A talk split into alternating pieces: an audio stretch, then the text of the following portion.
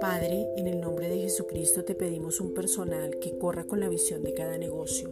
Habacuc 2.2. Que amen lo que hacen, que tengan buena actitud. Tercera de Juan 1.5. Que el respeto, la honradez, el servicio. Segunda de Corintios 8.4. La cultura de cuidado sean permanentes y todo lo que se haga sea para el Señor y no para los hombres. Colosenses 3.23. Tu voluntad es buena, agradable y perfecta, y tú quieres que tengamos para ser de bendición donde vayamos, ser prósperos en todas las áreas y extender tu palabra y manifestar el olor de tu conocimiento. Génesis 12:2. Estamos en el tiempo preciso, en el lugar indicado y con las personas correctas para ir más allá. Gracias Padre porque nos vemos como tú nos ves. Anhelamos cada vez más de ti y estamos llenos de gozo. Romanos 15:13.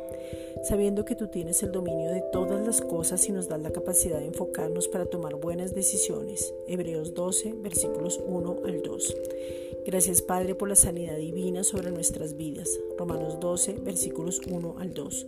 Por medio de la sanidad divina, Isaías 53, versículos 4 al 5, es manifestado el poder sobrenatural para todos nosotros. Por eso confiamos y creemos que por medio de la obra completa de Jesucristo y por medio de su sangre derramada en la cruz del Calvario, que nos ha sanado de toda enfermedad y dolencia, como lo dice Primera de Pedro 2.24. Gracias Padre.